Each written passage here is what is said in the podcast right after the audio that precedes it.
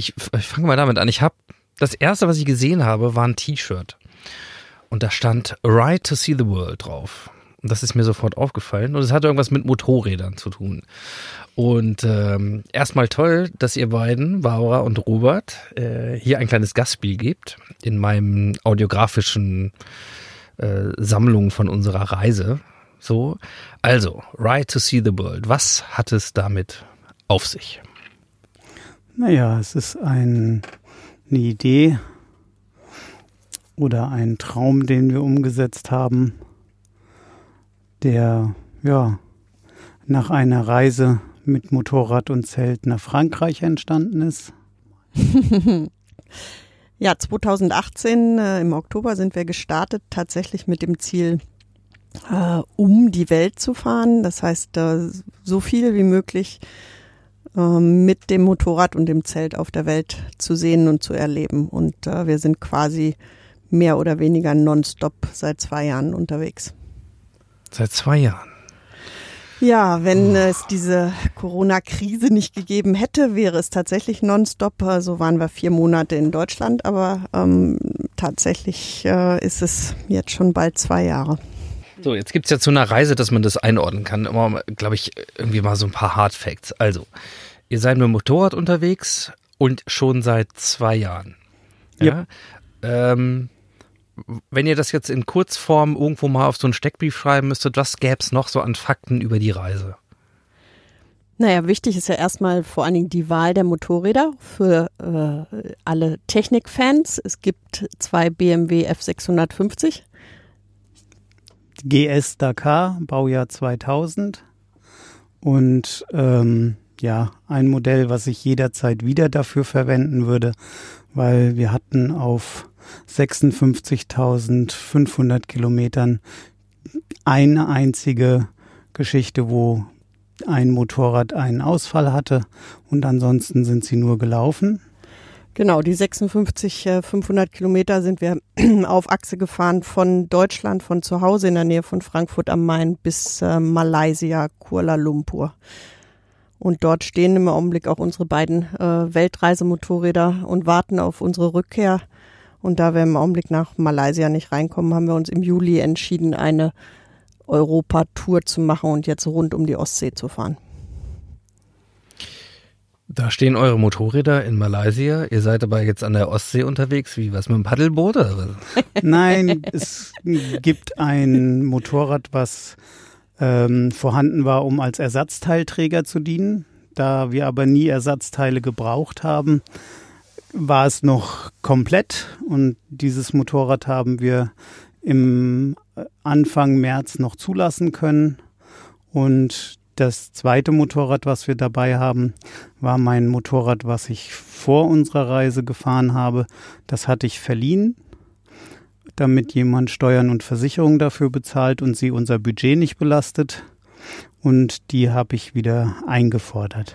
Also ich denke, ganz klar ist, für uns gibt es zurzeit keine andere Reiseform außer Motorrad, fahrend und Zelt.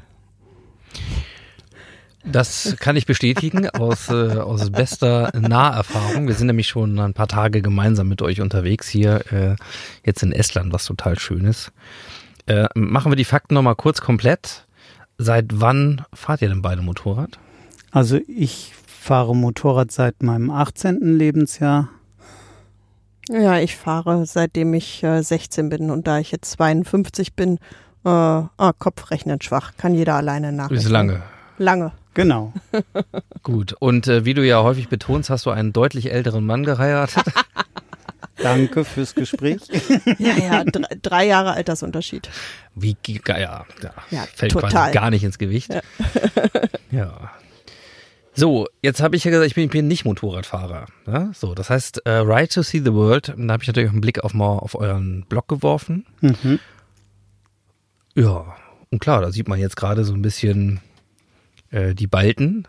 Man hm. sieht aber vor allen Dingen auch Bilder aus Ländern, wo ich weder gewesen bin, noch wahrscheinlich irgendwas äh, außer den Namen zu anbieten könnte. Ähm, Erzähl doch mal ein bisschen was zur Reiseroute. Also, ich meine, man fährt irgendwie in Deutschland los und Mhm. endet in Malaysia. Wo, Mhm. wo fährt man da überhaupt lang? Wo kommt man da lang? Naja, dadurch, dass wir im Oktober gestartet sind, wäre direkte Weg nach Osten nicht vorteilhaft gewesen, weil da wird's dann kalt. Also sind wir relativ zügig in den Süden von Frankreich und von dort aus dann rüber unter den Pyrenäen durch in den Norden von Spanien und dann nach Portugal und dann Marokko. Und in Marokko haben wir quasi überwintert. Das heißt, der Winter 18 auf 19 war dann in Marokko gewesen.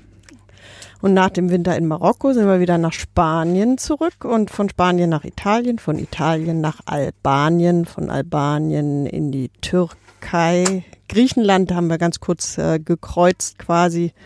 Türkei, Georgien, Aserbaidschan übers Kaspische Meer nach Kasachstan, von Kasachstan nach Usbekistan, von Usbekistan nach Tadschikistan, der berühmte Pamir Highway, ähm, Traum aller Motorradfahrer.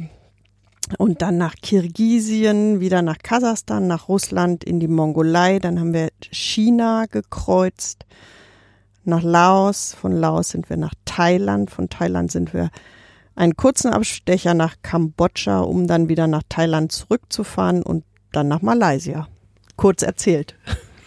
Also was mir schon aufgefallen ist, ich weiß gar nicht, wie mir das so gehen würde, zwei Jahre unterwegs.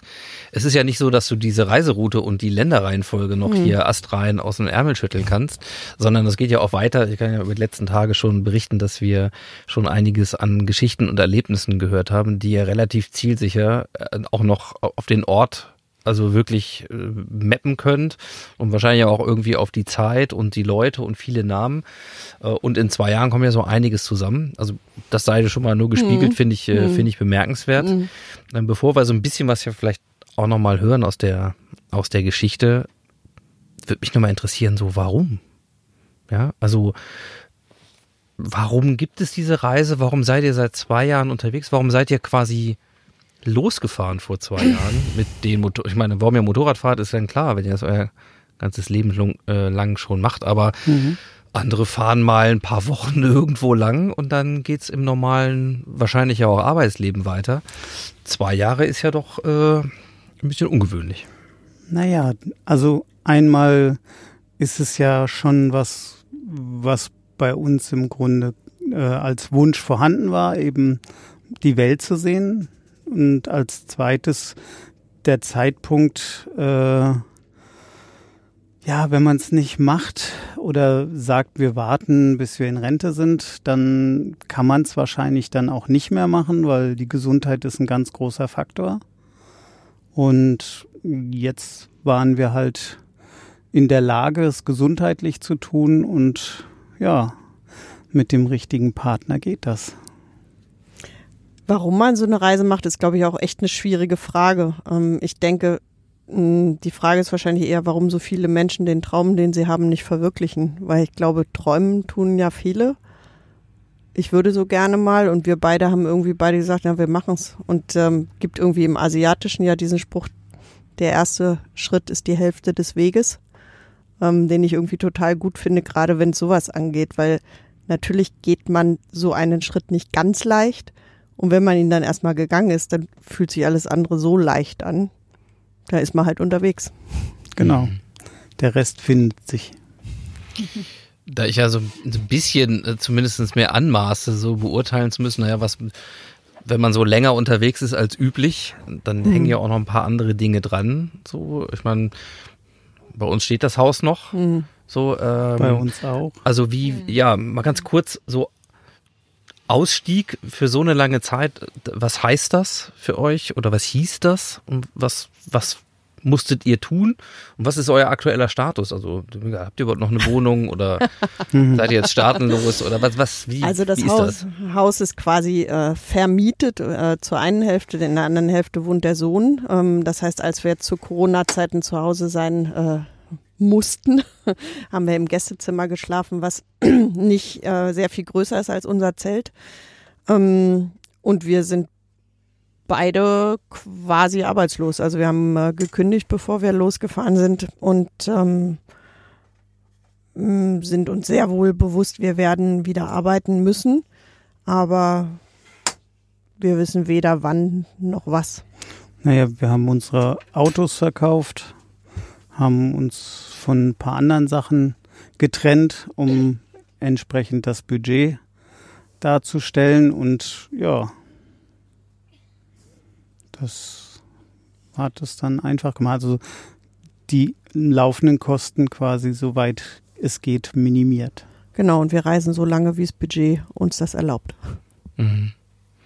Und ähm, so Reiseform, also ihr habt zwar Motorräder, okay, also was, so die, die wichtigsten Sachen, was habt ihr mit? Wie, wie muss man sich das vorstellen? Wie, wie reist ihr?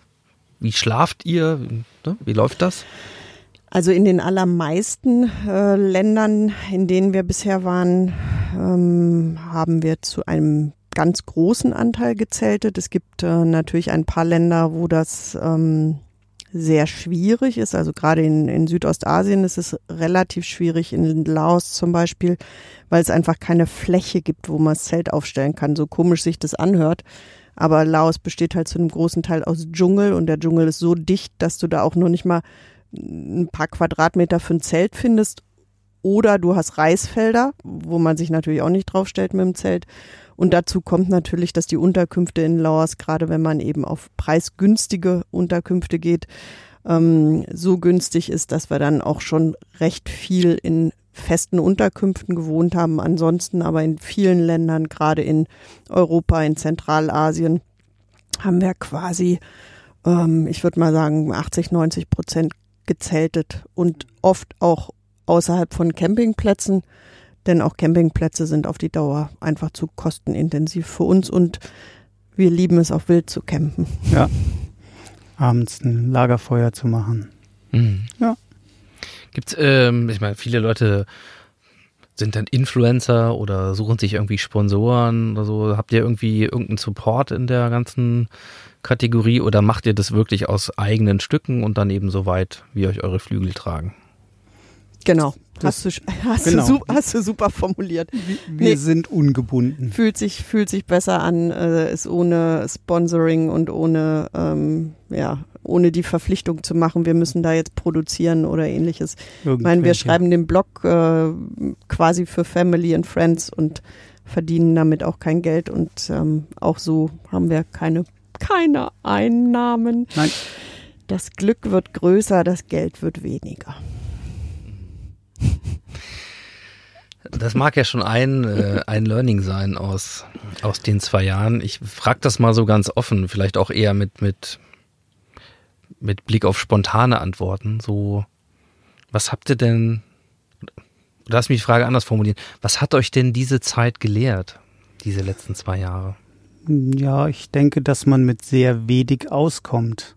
Also es ist für uns kein Problem, morgens loszufahren, ohne zu wissen, wo man abends sein wird. Also es, es findet sich immer ein Platz zum Schlafen. Es wird immer Essen geben. Es, also es, also wir haben nie irgendwie, ja, mal nichts zu essen gehabt oder kein Mangel. Kein Mangel. Es gibt keinen hm. Mangel.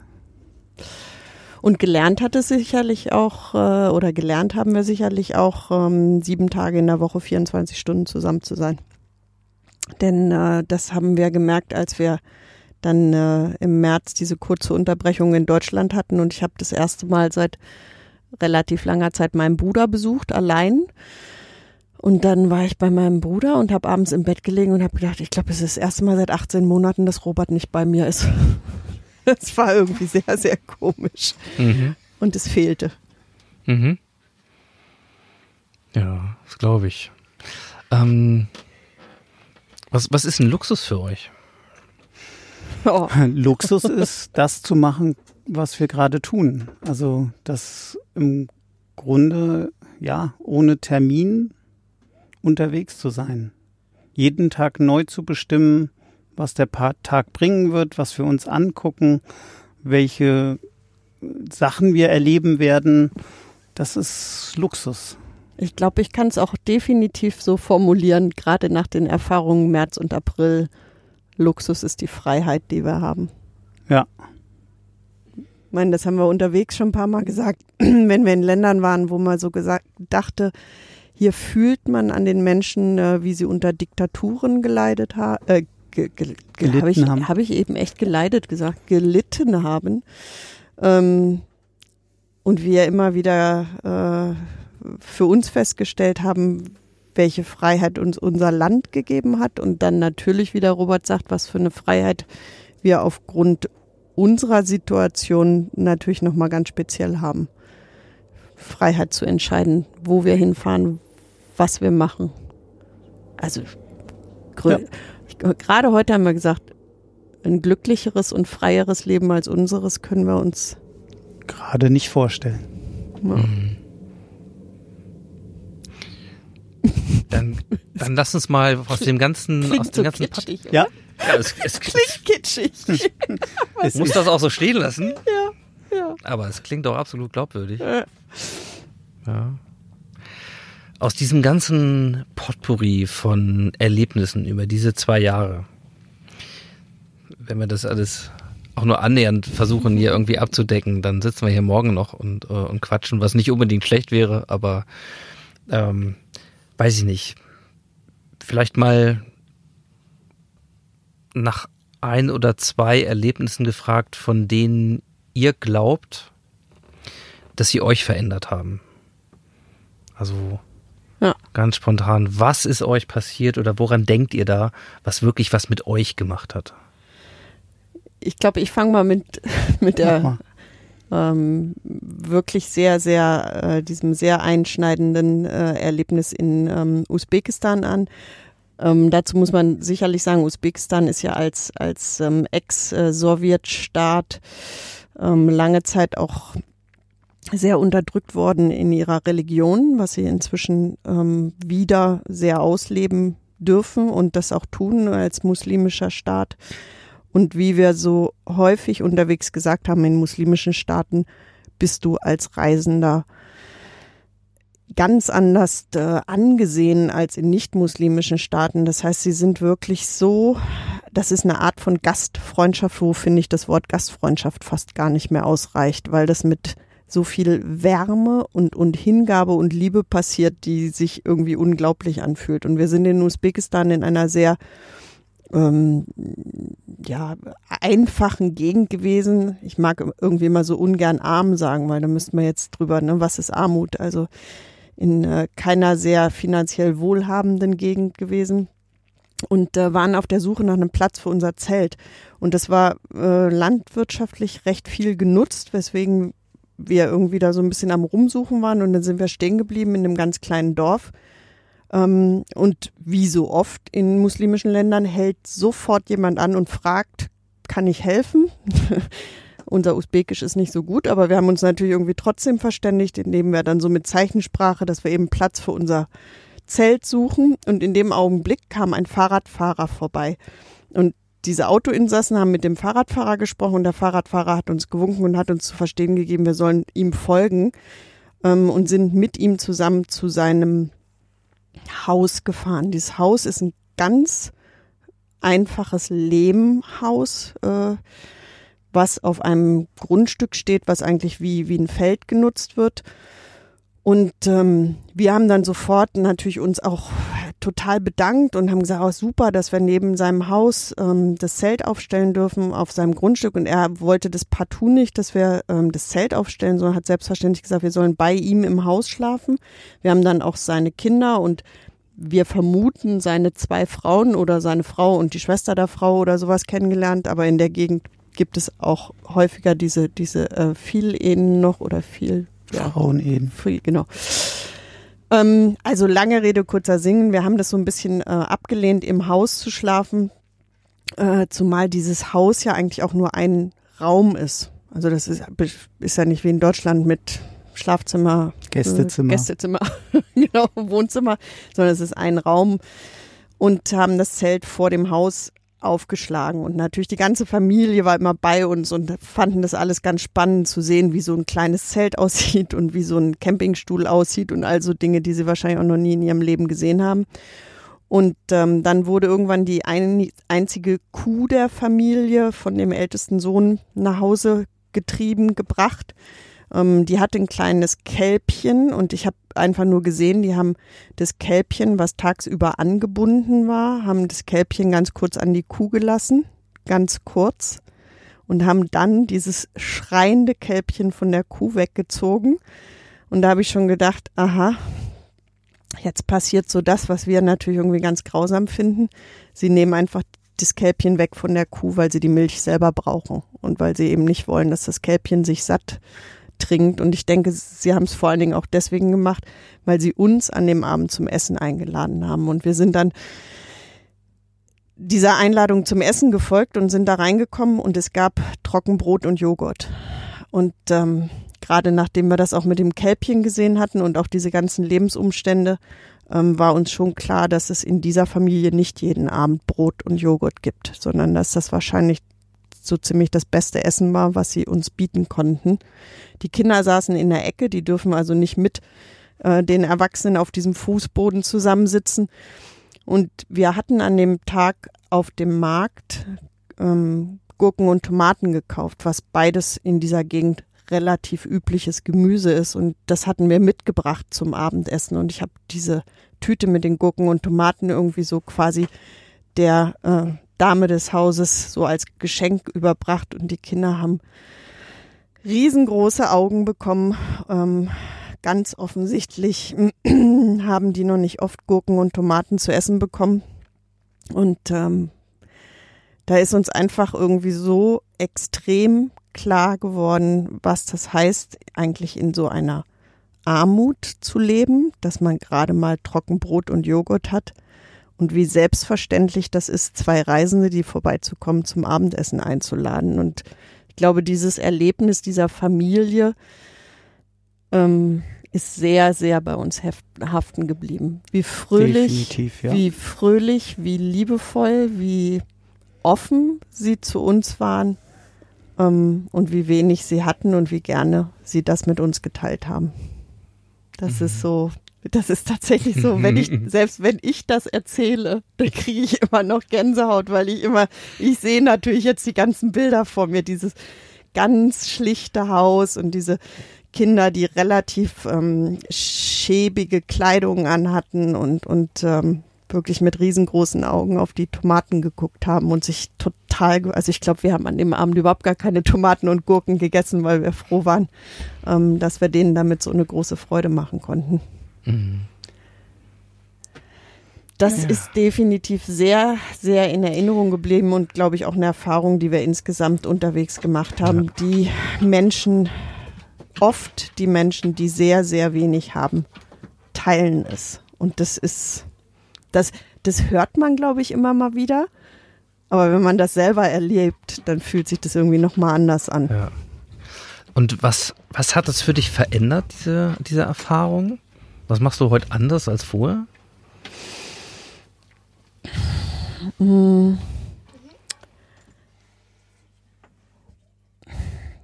Also ich glaube schon, dass ich bewusster ähm, teile oder dass ich auch bewusster versuche, mit Menschen etwas zu teilen, die ich vielleicht sonst aufgrund unserer Erziehung und unseres Kulturkreises vielleicht gar nicht weiß ich nicht, nicht beachten würde oder sowas.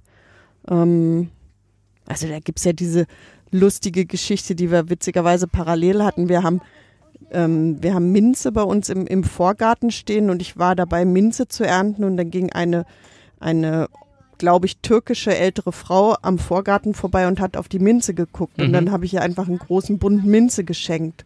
Und natürlich ist das kein finanzieller Wert, den ich ihr da geschenkt habe, weil das Minze aus dem Garten kostet nun mal nichts. Aber die hat sich so gefreut, dass ich gedacht habe, ich glaube nicht so viele türkische alte Frauen kriegen in Deutschland irgendetwas von jemandem geschenkt. Und das würde ich gerne eigentlich noch mehr machen, aber es fühlt sich für mich eben so an, dass, dass das so ein, ja, dieses Geben einfach weil wir das so oft erfahren haben, dass das einfach so was Wichtiges ist und es so schön ist, wenn man das machen kann und sicherlich auch noch schön wäre, wenn noch mehr Menschen das tun. Mhm.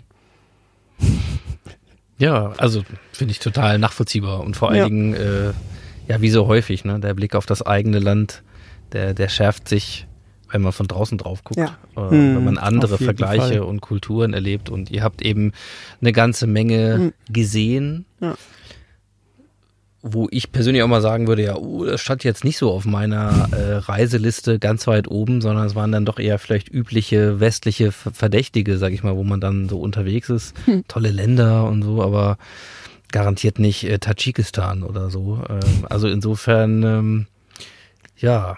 Oder äh, Albanien. Ja. Oder Albanien bis jetzt, ja. Albanien. Wo wir noch. Hm. Albanien gab es eine Situation, am Oritsee, da ging es Barbara an dem Tag nicht so gut und sie ist halt im Zelt geblieben. Und ich hatte einen Auftrag, Geld abzuheben, einkaufen zu gehen und selber wollte noch zum Friseur. Und dann bin ich halt in die nächstgrößere Stadt gefahren, die in Richtung Nordmazedonien war, aber es war noch in Albanien und habe eben Geld abgehoben auf der Suche nach dem Friseur bin ich gegen eine Einbahnstraße gefahren. Ein Albaner auf dem Fahrrad hat das gesehen, hat mir Zeichen gegeben, dass das nicht so in Ordnung ist und wenn die Polizei käme, wäre das teuer und dann habe ich halt angehalten und habe ihm mit Zeichen verste zu verstehen gegeben, dass ich einen Friseur suche. Und dann hat er sein Smartphone in die Hand genommen und hat äh, telefoniert und dann hat er mir eben mit Gesten zu verstehen gegeben, ich soll ihm hinterherfahren, was ich dann auch getan habe. Dann waren wir gemeinsam beim Friseur. Dort hat er einen Termin für mich ausgemacht für in 40 Minuten. Und als Dank habe ich gesagt, gehen wir einen Kaffee trinken. Dann waren wir halt im Café nebenan. Und ähm, dort hat er einen WLAN-Code besorgt, so dass wir mit Google Translator uns ein bisschen besser verständigen konnten. Äh, innerhalb dieser Konversation mit Google Translator hat er mir halt erklärt, dass er drei Jobs hat, um über die Runden zu kommen. Und ja, ich habe ihm erzählt, was ich äh, zurzeit mache, dass ich mit meiner Frau eine Weltreise mache. Und naja, irgendwann schrieb er eben in den Google Translator rein, dass ich jetzt in Albanien einen Freund hätte, was, ja, ich dann so, ja, hat er eben gesagt. Naja, irgendwann waren die 40 Minuten rum und dann hat er gesagt, ich soll das Motorrad so parken, dass ich es halt vom Friseur aus sehen soll. Und dann habe hab ich das umgeparkt, wir haben uns verabschiedet. Den Kaffee durfte ich natürlich nicht bezahlen. Und dann bin ich eben zum Friseur, Dort habe ich meine Haare geschnitten, gewaschen und gewöhnt bekommen, was sehr witzig ist, weil sie waren hinterher nur acht Millimeter lang. und naja, als ich dann bezahlen wollte, druckste der Friseur so ein bisschen rum. Und einer der nächsten Kunden des Friseurs konnte Englisch und gab mir eben zu verstehen, dass ein Freund für mich den Friseur bezahlt hat. Und da ist man dann erstmal sprachlos. Das äh, keine, keine Chance, Danke zu sagen. Und ähm, ja, man übersetzt das mal ins Deutsche. Man trifft einen Ausländer, der gegen eine Regel in Deutschland verstößt. Man unterhält sich mit ihm, lädt ihn hinterher zum Kaffee und zum Friseur ein und verabschiedet sich, ohne dass er die Chance hat, Danke zu sagen. Mhm. Also das war schon, ja, sehr ergreifend. Mhm. Und ja, mit unserem was äh, wir uns vorstellen, wenn wir das Wort Albanien hören, passt das irgendwie nicht zusammen. Hm. Ja, ich vermute mal, das ist an vielen Ecken so, wenn ihr auf eure Erfahrung guckt und möglicherweise auf eigene Bilder, die vorher da waren, aber mit Sicherheit auf die üblichen hm. äh, ähm, Stereotype und Bilder, die so hm. da sind. Ja, wir sind ähm, nicht vorurteilsfrei ich glaube, dass, dass das, diesen Eindruck bekommt man und vor allen Dingen, wenn man viele eurer Geschichten hört, von denen es ja noch ganz, ganz, ganz viele mehr gibt äh, und auch abenteuerliche Sachen und lustige Sachen und so, dann äh, ja, dann hoffe ich, ihr, ihr, trefft noch ganz viele Menschen auf der Reise äh, mhm. und es gibt die Chance, sich das dann persönlich für euch anzuhören. Natürlich liegt auch in gewisser Weise die Frage nahe, wenn es so viel zu erzählen gibt. Ähm, und ich meine, es gibt den Blog, der ja tatsächlich wie so ein Tagebuch ähm, vieles auch in Erinnerung äh, behält. Aber keine Ahnung, gibt es irgendwie eine Idee daraus mehr zu machen, als dann einfach zu sagen, ja, wer das gerne nachlesen will, äh, lese den Blog oder äh, suche Kontakt zu euch? ähm, Vorträge habe ich schon gemacht, mache ich auch total gern und mache ich bestimmt auch wieder. Und äh, was Schriftliches ist am Entstehen. Was Schriftliches. Mhm. Okay. Ja, ja. Nicht festnageln. genau. Fühlt mich fast zur nächsten Frage. Plant ihr eigentlich noch? Gibt es sowas noch? Wie Pläne? Hm. Nein. Ich glaube, das Wort planen ist schwer. Also Ideen gibt's, aber eine, eine man hat vielleicht Richtungen. Ja, eine richtige Planung gibt's nicht. Und ähm, wir haben ganz am Anfang, äh, das ist äh, geklaut aus einem Buch, aber das fanden wir ganz, ganz toll, festgestellt, dass ganz viele Menschen, die äh, reisen, äh, nicht nur die reisen, aber äh, wir hatten es natürlich auf unsere Situation bezogen, äh, immer noch ähm, zwei weitere Ichs an Bord haben, nämlich das äh, Ich des Architekten und das des Sorgenmeisters. Und äh, wir haben irgendwie so für uns festgestellt, umso weniger den Architekten und den Sorgenmeister zu Wort kommen lassen, umso mehr können wir unsere Reise genießen.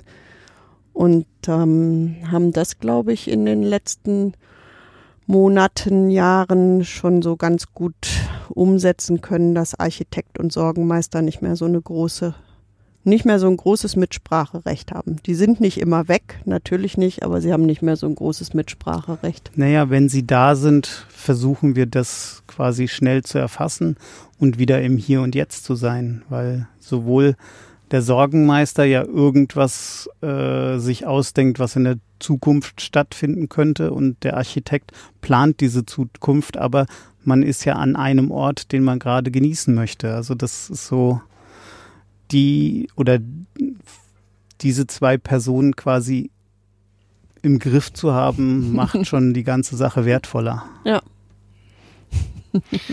Habt ihr neben all diesen Learnings oder auch diesen Beobachtungen und Erfahrungen, die ihr reichlich gesammelt habt, sowas wie, naja, Tipps oder Empfehlungen ist vielleicht ein bisschen hochgegriffen, aber wenn, wenn es jetzt Menschen gibt, die sagen, ja, okay, also wir gehen jetzt unser eigenes Projekt an. Mhm. So. Ähm, Gibt es irgendwas, was ihr als hilfreich empfunden habt im Sinne von, ah, das hätte ich gerne vielleicht gewusst, ne? als wir so in dem Stadium waren, als wir sowas vorbereitet haben oder als es angefangen hat. Ne? Ich meine, ja. ich frage ja als jemand, der mhm. gerade angefangen hat, so eine Reise zu machen. So. Also gibt's Gut, das, was? was eigentlich so für uns klar war, da wir genau wie alle anderen am Anfang gar nicht wussten, was auf uns zukommt, dass es für uns wichtig war, von der Haustür wegzufahren, weil wir wussten weder, wie sich die Reise anfühlt, noch was sie aus uns machen wird, noch ob wir das als ein angenehmes Dasein empfinden. Und wir können heute sagen, dass es absolut der richtige Weg war. Wir haben keinen Tag gehabt, wo wir gesagt haben, das war nicht so toll, wir drehen wieder um, sondern im Gegenteil, wir wollen eigentlich immer weiter. Ich glaube, ein Aspekt, den man als Tipp mitgeben möchte und wahrscheinlich kann man ihn trotzdem nicht so richtig als Tipp formulieren oder ähm, ist, dass man sich vorher so viele Gedanken macht, was kann alles schiefgehen, wo sind die Gefahren, was sind die Herausforderungen, was sind die Probleme und das ist unsere Erfahrung und das haben wir von so vielen, vielen anderen Reisenden auch gehört. Wenn du erstmal unterwegs bist, ist so vieles so einfach und ähm, das kann man, glaube ich, einfach nur versuchen, weiß ich nicht, als, als Message irgendwie zu sagen, ähm, glaub einfach dran, dass es viel, viel einfacher ist, als man denkt. Ja. Äh, Das hört sich total bescheuert an, aber es ist irgendwie so, dieses, es ist nicht so schwierig. Am Anfang hat man einen Berg von, das muss ich berücksichtigen, daran muss ich denken und, und, und. Aber das, was passiert, eigentlich ist es wirklich nur das, was für den Tag im Grunde genommen wichtig ist oder eben fürs nächste Land. Aber das ist nicht, das muss nicht vor dem Start der Reise geklärt werden ja. es ändert sich ja auch so viel. Also das ist so, wir hatten ein Land, was wir definitiv bereisen wollten. Ja, also da waren wir auch mit Papierinformationen, also sprich einem Reiseführer unterwegs. Und äh, der Iran hat im Grunde eine Woche oder zwei Wochen bevor wir dort waren, einfach die Grenzen für Motorräder über 250 Kubik zugemacht. Und dann fängt eben ein neuer Teil an. Das heißt, bei uns gibt es einen Spruch, nichts ist so schlecht, dass es nicht für irgendwas gut ist. Und dadurch haben wir halt Georgien und Aserbaidschan erfahren und haben auch Leute auf der Fähre kennengelernt, die uns auch noch eine Zeit lang begleitet haben. Also es ist, ja, da ist was weggefallen, aber es gab Neues und Schönes anderes dafür. Ich glaube, wir sind ja in unserem Kulturkreis nicht erzogen worden und haben auch nicht gelernt, äh, sich auf eine gewisse Art und Weise treiben zu lassen und äh, ohne eine Planung und ohne Bedenken und ohne Sorgen durch die Welt zu gehen. Ähm, und wahrscheinlich ist es äh, deswegen das größte Learning, was man eigentlich bei so einer Reise machen kann. Ja, und wo geht's jetzt hin? Wir haben heute beschlossen, dass wir morgen nach Finnland fahren. Genau. Also die Richtung ist Nordkap. Ob wir da jemals ankommen, wissen wir nicht. Aber das ist im Grunde genommen jetzt die grobe Richtung. Super. Ja, right to see the world. Dot, also .de wahrscheinlich, ne? Ja. Genau, also da kann man das verfolgen. Ähm, ihr seid ja auch auf Facebook und da gibt's auch hin und wieder ein paar Sachen und in vielen Communities und äh, wir werden das auf jeden Fall verfolgen und wir sind total happy, dass wir euch getroffen haben.